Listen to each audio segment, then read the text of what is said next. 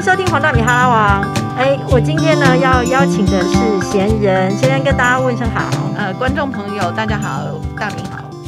我想要这一集的部分是要来谈一下，说之前，其实我自己本身对之前这个话题非常有兴趣，是因为我自己也被之前过。是，那我当时呢，呃。内心是没有准备好的，只是因为之前他会先告诉你嘛，那可能会告诉你说，那你就做到这个约定。那我都还记得在那一段时间的时候，因为你还要去上班。对，那我自己会觉得也还好吧，反正我已经开始有其他的收入了。对，可是真的等到你不用去上班那一天的时候，哎，我突然会发现，其实我没有准备好。哎，怎么说你？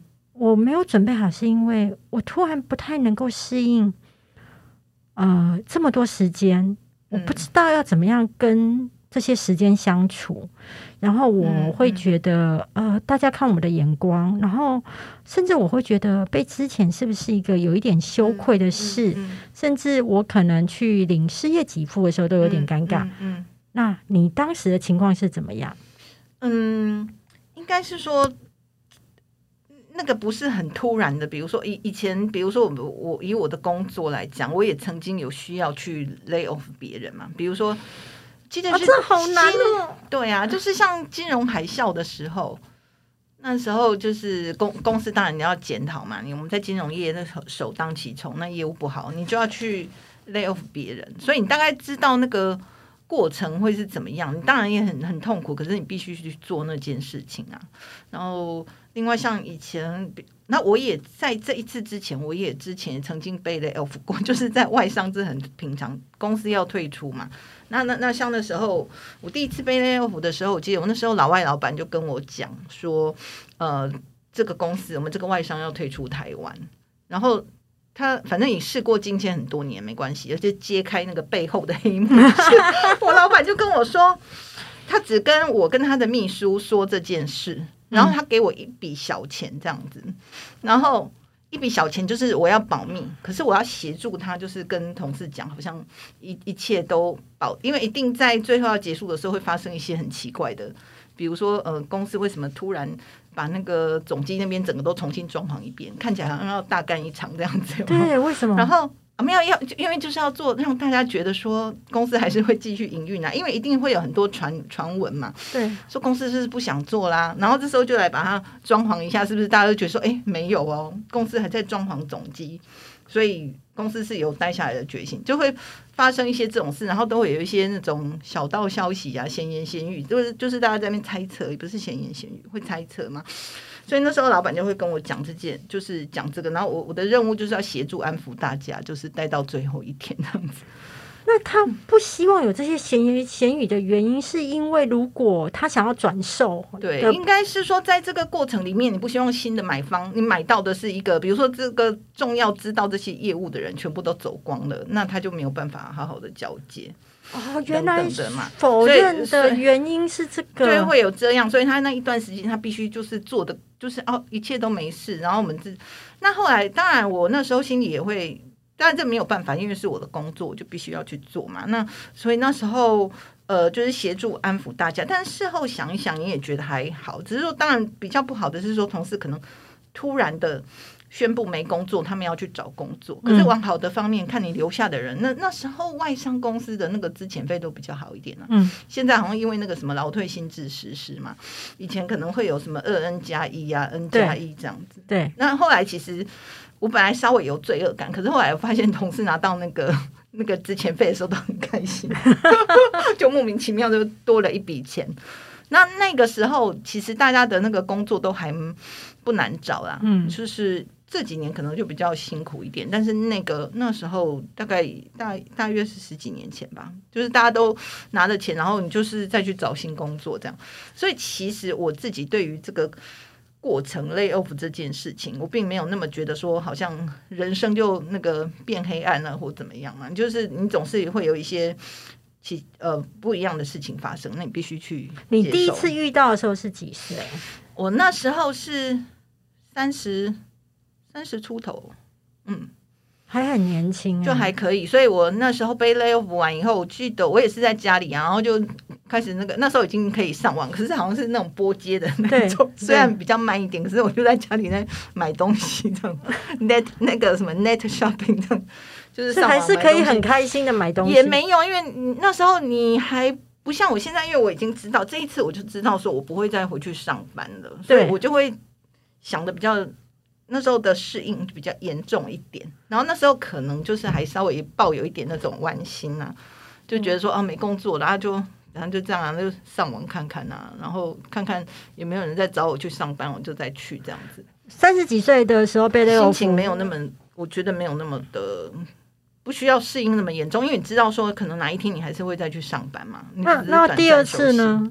那这一次的时候，我就觉得说，呃，感觉是，其实我那时候，嗯，就是在在决定要去做这个决定，也不是说老板跟我说，哎、那个你来，那个你明天不用来了，不是这样，其实是，嗯、因为跟我觉得我的那时候情况比较是怎么呢？我已经变成一个前朝遗老这样子。其实，其实那个故事可能很长啊。对可是后来我的想法就是觉得说，我做这个前朝遗老已经已经够久了，其实已经十年了。我记得我刚开始去是因为公司卖给不是呃，就是公司公司的高层有一些变化，对然后其实旧的老板就走了嘛，然后就新的老板来。那其实我我大概十年前已经跟就是有有度过一段这种比较辛苦的适应期。因为你等于不是新老板的自己人，他可能对啊，那他他可能也带着怀疑的眼光看你嘛。但是那时候我可能还有我我其实不是叫 靠山啊，就是说我其实本来去那个工作也是一个另外一个老板找我去的，但是因为那个老板变成老板的老板这样，反正就有点关有一点对这种呃关联。可是可是无论如何，对我的新老板来讲，我是不是就是前面留下来的人嘛？没错，对啊，所以后来我在离开的时候，我觉得我也已经够好了吧？就是我这个前朝遗老也也撑了十年了。我记得还有一次，那个好像呃，还曾经被一个长官去去找去，然后他就跟我说，如果在他以前的公司，然后遇到女性的主管被这样子。呃，对对待的时候，那个女那个女士女性主管已经哭出来了，她觉得我很坚强这样子。你当时为在那种适应的过程你当时他是怎么跟你说？嗯，其实没有说，就是你你自己只有觉得说，那整个职场的环境跟以前是变得不一样。就是比如说，哦，我我感不是有讲过说，我其实我以前就是同事都加那个两三 percent，对他怎么给我？他本来说啊，今年大家都要共体时间，这样加薪会很少。可是我拿到的时候，我吓一跳，为什么给我加那么多？所以我才会去跟人资去讲那个事情嘛。对所以其实并不是说他后来跟我说啊，你不要做了。其实在，在那个情况是，我们也曾经就是度过一段那种美好的适时光应，的，对对对。但是后来到呃最后离开那时候，你就开始觉得说，好像那个情况情况不太对啊。比如说，你以前做这做的都好好的，你会被认可跟称赞这样子，可是到最后的时候，呃，你好像你做什么都不对这样子。对，我懂。大概就是经历过那样子的过程啦。那可是这样比较像是被逼退、嗯，大概经，嗯，如果要这样子讲，好像那要去问我老板是不是他在逼退我。反正我就觉得，到后来我就觉得每天去上班就没有意义啊。就是我我好像这边硬撑这样子，然后我到底是在跟谁叠对叠对叠，然后这样子的人生有很大的意义吗？所以后来就是我我就跟另外一个同事，我们就其实我们两个都是比较直，就是像我的员工编号是二号。天哪，好可怕！前面前面一号是那个一个香港人，他早就走了，所以就是呃，我那时候早期的时候，我是跟一个外国人一起把那个公司，我协助那个外国人一起把这个公，那后来就是经过那些改朝换代嘛，对。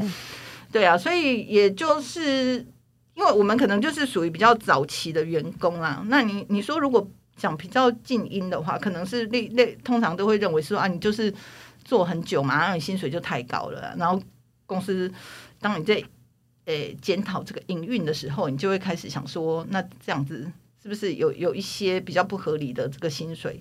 你要砍，当然就是先从上面砍是最有效嘛。对，那所以那那原因应该是很多重啦。那你说你你说是逼退，也许吧。但是你就反正总而言之，就是说后来你会觉得说，好像呃，你你的人生不需要这样子过吧？嗯，嗯，每天这样子是有什么意义？就是说我好像来公司上班，我也帮不不真的帮到什么很多的忙。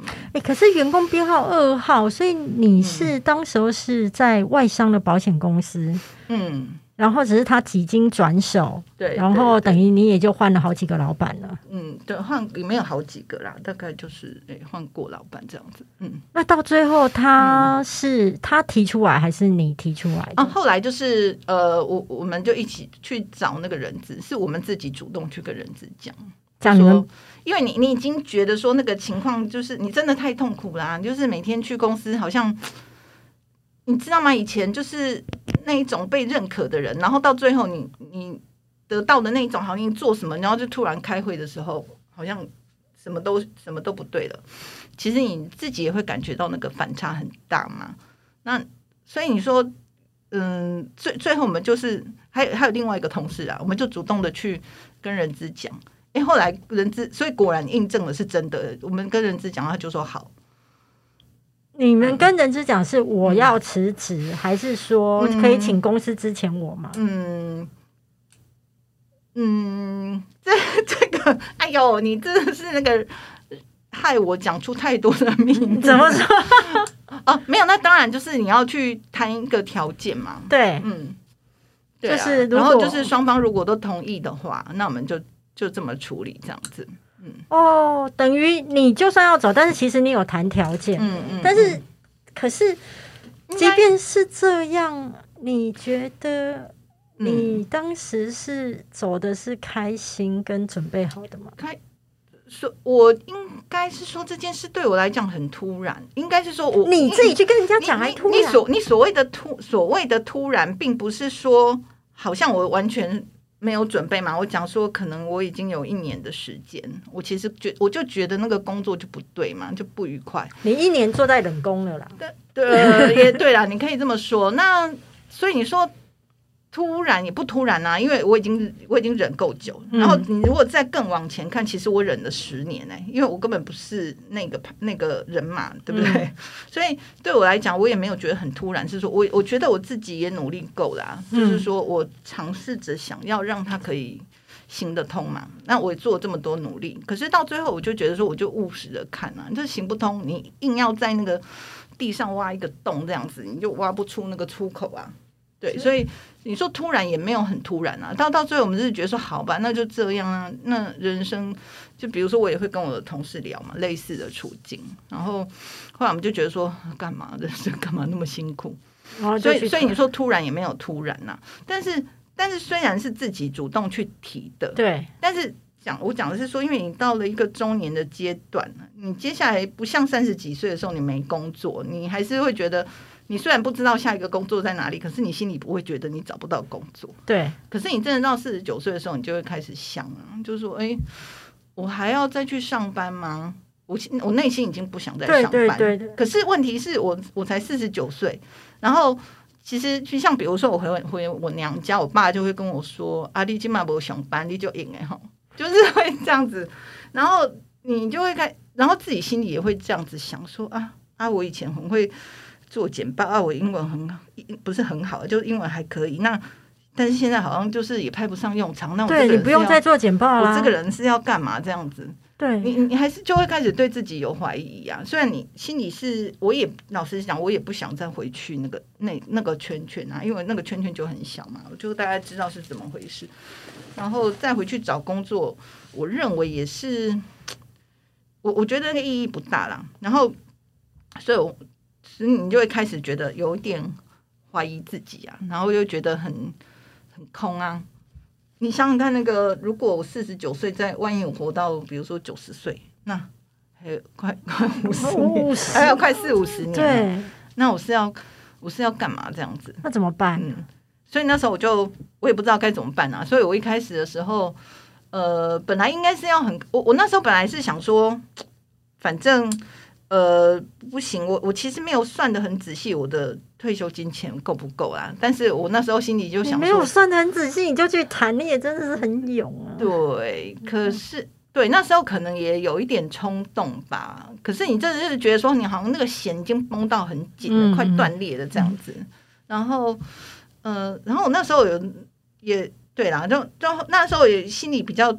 可能有一点天真的想法是说，反正就这样，那大不了我就回去靠我老公，对不对？对，女人是不是也可以使出这一招？对对对。可是真的，一旦到了退休之后，我真的面对到那个情境的时候，其实我心里是不想靠我老公的，因为因为你一旦女人回到那个家庭以后，其实所有很多的那个帽子跟女人该怎么样，家庭主妇该怎么样。比如说家家里里面的事啦，长辈的事啦，等等的很多，你又会被套上套上那些压力。那我其实很不喜欢这样，因为好像比如说你跟男人伸手要拿钱，我我当然很多家庭主妇他们很辛苦，他们我认为他们也很应该要去拿这个这个钱是没错，可是我自己不想，嗯。嗯，我不习惯那个感觉，因为我一辈子都靠我自己。所以我不我不想要那样子的感觉，那怎么办？所以后来我才开始就是疯狂的去看 那个美国。我想说，那个美国他们的那个有关于退休那部分的那个那个知识，可能是比较扎实一点嘛。然后另外就想说，又不是以前可以用英文简报嘛？那退休以后用不上，派不上用场嘛？然后就是拿来拿来看一下英文，这样就让自己还沉浸在那种看英文里面的感觉，这样子。所以我就开始去研究那个像美国他们那个退休都怎么去规划他的退休金的安排啦，然后怎么怎么样你可以确保说你这笔钱可以活到多多久这样子。那后来我就开始写那个部落格，嗯，但是你写部落格等于说它会是你精神上的某种的出口，嗯。应该是说，我就是找个有事做。呃，初期的时候，那时候真的是很明显的，我我也不知道怎么形容那个感觉。你就是真的在家里，你觉得虽然没有人在哦，啊，你还是觉得你站着也不是，坐着也不是这样子，你就觉得你这个人到底是怎么的这样子？到到底是在要干嘛？或我我有一阵子的时候是这这种情况，所以那时候我就赶快把，我还会在家里哭啊，就是就是想到你就想说怎么会这样？我我接下来到底是怎样？是是会变一个怎样子的人等等的。然后我就后来我就开始对着那个电脑就开始写文章，这样子。嗯，所以你会哭的原因是因为你找不到你的定位，还是你突然不知道你还有什么存在的价值？应该应该就是都是啊，你就是不知道说，哦，你以前就是。就是上班，可能我以前我也花很，因为就是可能太投入工作，我很少在那边想说，我真的没想过以后什么退休以后怎么样。像像你现在在做你的那个部落格和脸书，我觉得你会思考的很广泛。可是我我以前没有，我就只有那个工作，所以我完全没有在想，就是退工作之外，我这个人还有什么东西。所以我对我来说真的是冲击蛮大的。那那那。冲击蛮大，后来要怎么样？到现在已经四年了嘛？对对，快五年了，快五年了。你大概到多久之后才开始觉得找到那个平衡点？其实我初期用的，除除了弄部落格之外，还有就是去考试，我都跑去那个呃，现那个什么图书馆跟那个咖啡厅。然后我就在那边考试，有什么可以考的都拿来考考啊，这样子。你考了哪些？考日文啊，然后考那个导游考试啊，然后我还去考了一个什么保险的那个经纪人，产险跟寿险啊。我大概考了两年哎，然后考完以后我就觉得哎不错这样子。我 为什么我那时候干嘛这么伤心？那那所以等于考试跟就是有还有其他的东西可以让你觉得支撑吗？是差不多就这个啊，因为我那时候我就很想学那个日文嘛。以前我还没退休之前，我就是当做那个呃怎么讲，就是就是排遣我的压力。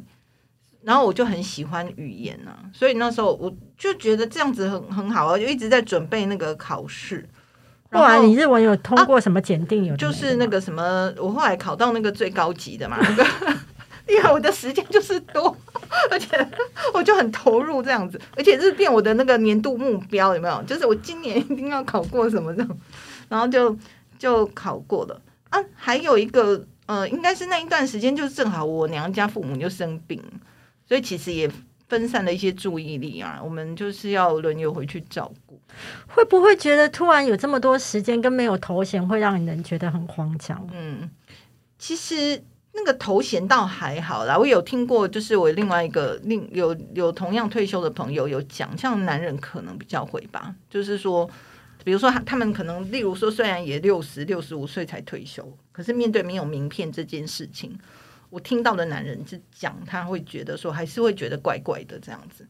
啊，可是我觉得女人比较，我觉得我们女人可能比较少，我不知道大明会觉得没有名片很严重我？我没有名片，我练习很呃，我我不是这一次的练习嘛，因为我这一次是我自己丢离职的。对，我离开媒体圈的时候，后来去企业上班，我就不再发名片了，哦因为我自己以前靠名片得到很多好处嘛，因为你是记者，所以那个那张名片它可能可以让你优先进场啊，或者是人家会送礼给你什么的。对。可是你离开之后，你第一个感受到就是中秋节，可能以前是收整堆了，只剩下一个，嗯嗯，嗯嗯。只剩下一个礼盒，对，然后我突然会觉得说，哦，原来这就是正常人的生活。嗯嗯，好，对对对，就是原来这就是这。哎、你知道我以前啊，都以为全世界都在看奥斯卡颁奖典礼，结果发现我同事们没有在看，他们在担心团购有没有买到，哦，然后中午要订什么。哦，我当时去企业，我超震撼的。嗯然后，所以我在企业的第一件事情就是，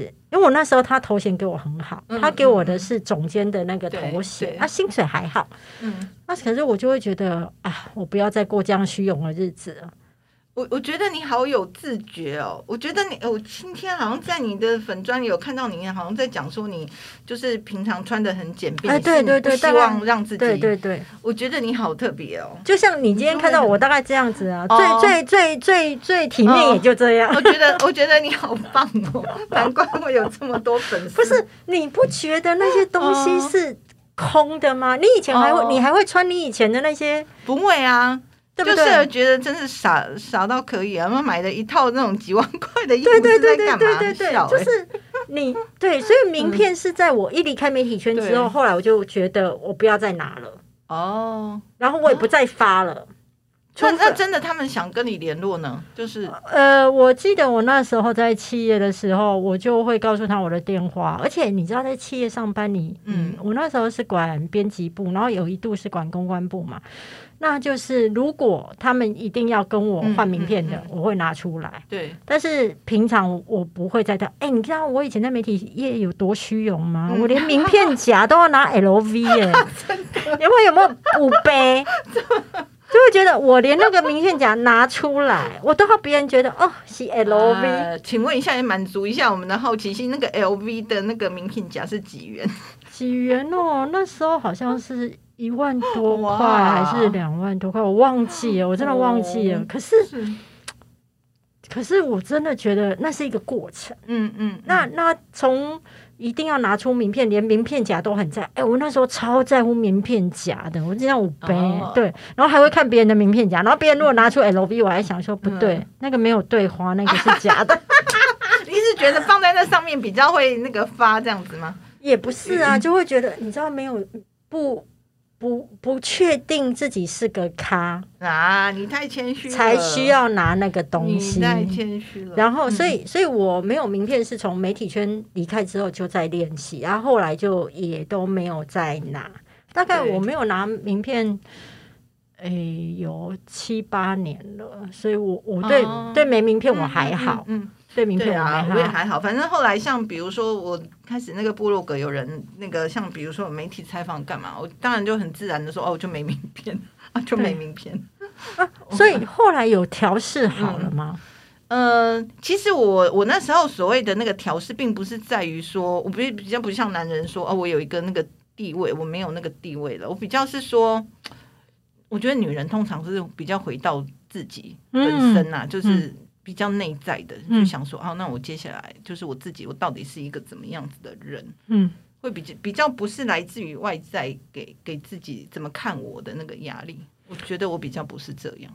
那以前在工作的时候的，我觉得一个职场都会影响一个人的性格。对，你觉得在职场上面时候的你，跟现在的你，你觉得有哪些地方是已经开始不一样？。可是我觉得哈，我其实我觉得我没有改变哎、我觉得我就差不多是这样。嗯我我应该算是一个比较真，但是这个比较真，有时候也害到我那种。可是后来我就觉得没关系啊，我就是这样，我这辈子我就选择我就这样啊，怎么样？那因为后像比如说哈，我记得有一次那个，因为我儿子读那个私立学校，对，然后而且是就是那个那个什么维格啊，嗯然后哎，你儿子念的那一怎么了很厉害耶！没啊没有啊，那考没有，他可能是因为他表哥，我不知道，我在猜是不是因为他表，不然他去考另外一个那个什么东山根本就嗯，落差很大。但是后来我同事有人就知道说我儿子读维格，就跟我说，他就说你是不是你是不是因为那个想要保持一个好的那个 title，所以你才继续在这边工作？因为这样子，你去你儿子学校开那个亲师座谈会的时候，可以拿这一个副总的名片。对，我想，所以我就想说啊，原来我在我同事心里心目中是这样子一个那种虚荣的人吗？为什么他会这样子看我？而且他不一定觉得你虚荣，嗯应该是会觉得说，在那个场合，对哎，有一张副总的名片是体面对，可是我怎么可能为了这个？他就觉得说我，比如说有人会想说，比如说我老公创业，那很多人听到创业就想说我老公是不是很有钱？其实没有，我们住的是，我也是在我粉砖写过，那一次就莫名其妙，我那么小的粉砖也八百个赞，那是我讲说我们家住在一个台北的老公寓里面，所以我们家根本没有没有，就是一个很平凡的那个家庭啊。嗯，对，所以他们会以为说我我是不是我我就是为了要维持住那个场面，然后呃，其实我老公很有钱啊，我为了要就是去儿子的私校给人家看我的那个 title 才这边工作，根本可以不用工作之类的，这样是子的外界的误会。对，可能那我就在想说，哎、为什么人家会这样子看我？那但有可能你在职场上比较，你有时候就是你坐到那个位置，是你因为你在那个位置，你必须强势嘛。我记得我曾经被我老板讲过说，啊，你太弱了，这样子就是你好像对太 nice 了。啊，那时候后来从那之后，当上副总的人很少会被这样子讲，哎，从那时候那之后，我就开始变成一只老虎。我就想说，好吧，你就觉得这样子，我就做给你看。所以后来就变成，反而好像我变成一个那个很凶的人。但其实我觉得有时候你说个性啊，我觉得难免有依照那个依照这个环境嗯在改变。嗯比如说，我曾经，你如果是在那种外商的时候，其实我比较喜欢跟外国老板是工作啦，因为我觉得他们比较会注重像那个国外讲那那一些职场的那些管理的管理学的东西。可是我觉得换成那种本土的公司，那些一切全部都崩坏这样子，嗯，其实都派不上用场。那所以我比我比较喜欢，因为外国老板他们会比较讲究这种所谓的这种嗯管理嘛，就是人性化，然后你要授权啊，信任你的同事，嗯，所以可能比较早期我就会比较走那一套。嗯。可是变成像比较本土的时候，有时候他们比较重视的是你有没有那个威严啊，对啊，对啊，权威感啊，对啊，所以你就要变成那个样子。所以有可能是因为那个工作的关系，你你也你也必须去调整你自己的风格，然后你才会你才有办法生存嘛。所以你说真的，我我自己我这个人还是我这个人，我觉得我到退休以后，我就是又回回到你回到我自己啊。那我觉得这样蛮好的。就是回到 nice 的自己，呃，对啊，但是 nice nice 应该是说 nice，可是我这个人也就是说，你你你退休以后，你就比较容易，就是说我真的不喜欢我不想做的事，我就不勉强我自己。那以前你在上班，你就没有办法，嗯所以可能到退休以后，我变得也不一定那么好相处啊。比如说今天。呃在呃，同朋友约我去哪里，我就会想说不行，我今天我要做这个，我不想去。对，就会变成一个，对啊，比完全可以很自我的人。你更讨好你自己对啊，胜过于讨好其他人啊，对因为那些社交对你而言，也也是需要啦，只是说可能我我就会变得很难约这样子，我怎么就很弯，我就觉得我自己规矩一堆这样子，就是不行，我今天要弄这个。就是你有自己的进度，，对我，我今天我就是我现在我就是这个月我就是要做这个，我就要以这个为主这样，因为我其实我很难分心，就是比如说我现在，比如最近有在进行某个案子，然后在弄的时候，我就不太能说哦，再跟朋友一起再去哪里玩一下，太频繁这样子，我就会觉得没有办法。如果大家都说中年有危机哦，那像你这样子走过之后，对，你觉得要怎么样能够跟这个所谓的中年危机对安然的相处？有什么方法？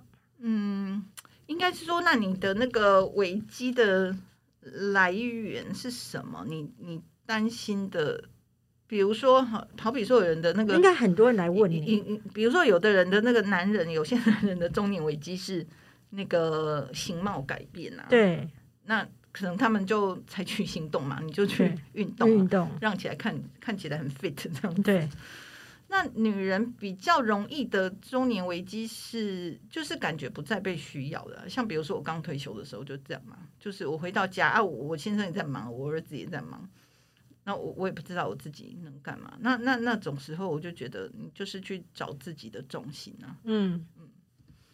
就是自自己去找几件事情。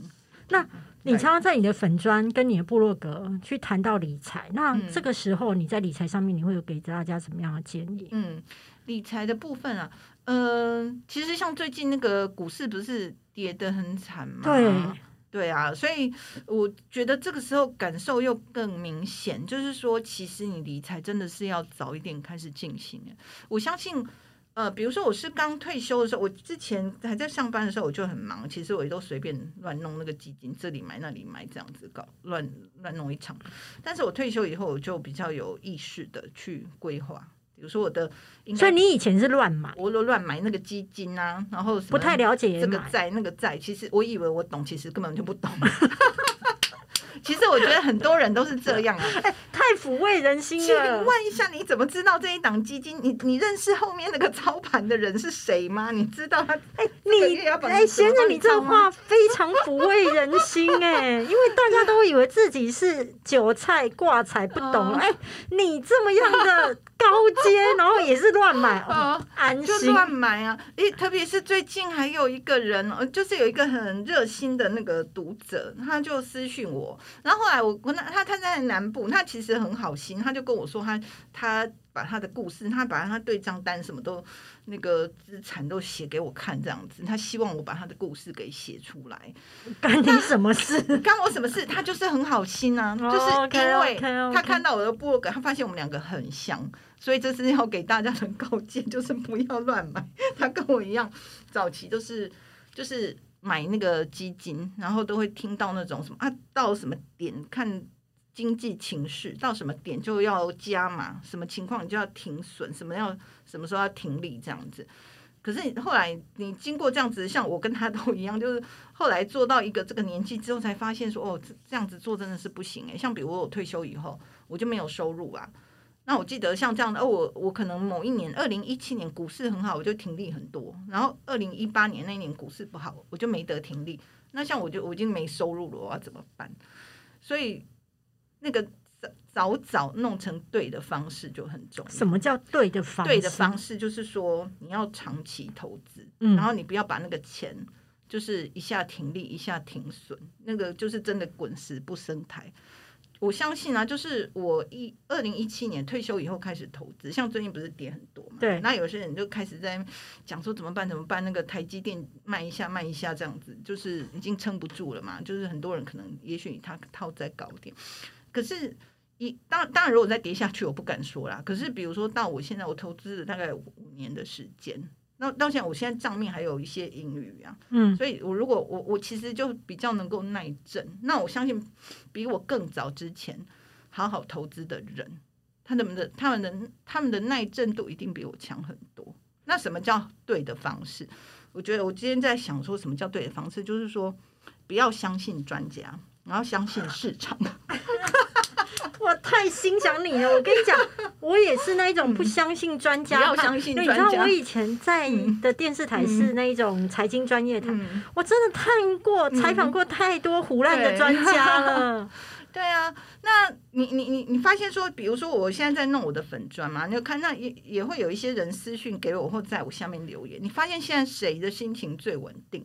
我觉得有两种人啊，一种就是说他相信市场，不相信专家，那不相信市场，就是说，那我就是投资跟市场联动的。比如说那个像零台湾的话，就零零五零，对那国外就是全球股票型的这个指数型基金，就是有一档叫 VT，是你就是投资像这种。那你你不管是谁，不用不用那些专家来帮你操，你就是跟着市场去联动，然后你握的时间够长。其实像现在股灾，当然一定会资产一定会下跌，可是是你如果是很早之前，比如说你现在如果中间已经涨过翻倍了，你现在再跌二十趴、三十趴下来，你会很你会翻船吗？对并并不会啊。是可是比如说最近也有那个粉丝来问我说。啊，他某一个其实也不是最近啊，这先前就有陆续，比如说他的某一个基金就亏很多了，那现在该怎么办？我我其实我也不知道怎么办，因为我不认识你的基金的经理人，那个专家是什么专家，你并不知道。对，那也许他会好更好，也许他不会好，我们不知道。可是你如果相信那个市场就好了，你就跟着市场有一样的报酬。那国外他们有经过研统计，就是有经过这个演算过，就是说你如果只要买这种跟着市场的话，你就赢过市场上八九成的人了。所以你何必去像我？所以我后来为什么跟那个粉丝，我们最近两两个就是常常会在那边私讯来私讯去，其实就很有感，因为他的过程跟我很像，我们以前都是弄那个基金啊，然后我真是不堪回首，我想我投资了十年，我好像也没有赚到一百万，真的差，真的啊，就是从我好像二零零八，呃，从我我自己有登记啦，从我有登记以来，就是没有赚超过一百万哎、就是，然后我的我就是反正就乱买乱弄一场这样子，然后但是从二零一七到到现在，就是说啊，现在反正跌那么多了，我其实还可以还可以再耐震一下。然后我相信那个人有亮他的报表给我看，我觉得看了以后就想说，这个比我厉害。他也是就是呃比较长期的投资，然后方式就是一个相信市场。那我觉得还有一个的部分就是说，你可以买一些那种那个龙头股啊，比如说嗯像现在我买的什么，诶，这那个什么啊，台盐啊嗯，你这是很无聊的吧？就是你在你的投资里面放一点这种台盐啦、统一啦、中华电、台湾大哥大、什么远传，这些就是这些大家都觉得很不起眼、很不兴奋的股票，你就放一些嘛。那像最近在跌，这些没有什么跌，那个统一还涨，对。对所以你在你的组合里面，就是就是不管你投资什么啦，就是你呃，应该是说，如果呃你你不完全相信，因为相信那个市场那个指数型基金，其实是这个我认为是一个最稳当的方式，但是问题它还是会跟着市市场大盘还是会上上下下，有的人还是会觉得不安稳嘛。那如果这样，我就觉得说这个，然后你再搭配你自己再买一些这种龙龙很比较牛皮的那个股票。那其实现在市场在震荡的时候，它我不知道明天它会不会跌，但是至少现在已经市场已经跌的稀里哗啦，这些股票没有跌啊。对啊，所以你就在里面放一些这个，然后另外的部分就是一定要保留一定的比例的现金。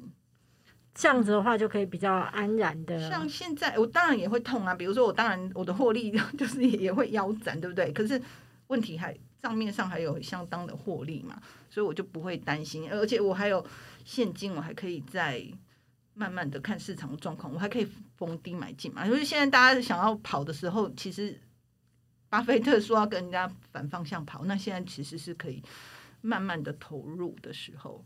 我最后要问你，就是说，像你这样子，现在走到现在已经是快五年了嘛，哈、是把所有时间都交给你自己，嗯，你自己察觉大概多久之后，其实你就已经能够适应这样子的情况？嗯，我觉得就是我豁豁然开朗的时候，就是等我把那些考试都考完的时候，所以大概是两年的时间吧。就已经整个就，我就会突然两年嘛，我就突然觉得说，哎我干嘛这样？现在日子不是挺好的？所以大概两年的时间，就会突然会觉得退休的生活还不错。对，但是我觉得有一个还是很关键啦，就是是因为我一开始的时候我很担心那个钱的问题嘛，所以嗯我觉得那个最虽然很多人说什么退休前不是最重要的事，但是我还是觉得很重要啊，就是你至少就是说你财务面是没有问题的，然后你才会开始享受你的退休生活。所以理财才会有好的退休人生。我觉得是基本哎、那当然很多人还要每次我这样讲，就有人要再给我那个吐一下，说健康也是 哈。对了，好了，有理财跟有健康。好，今天谢谢贤人，谢谢好谢谢感谢，好谢谢，拜拜拜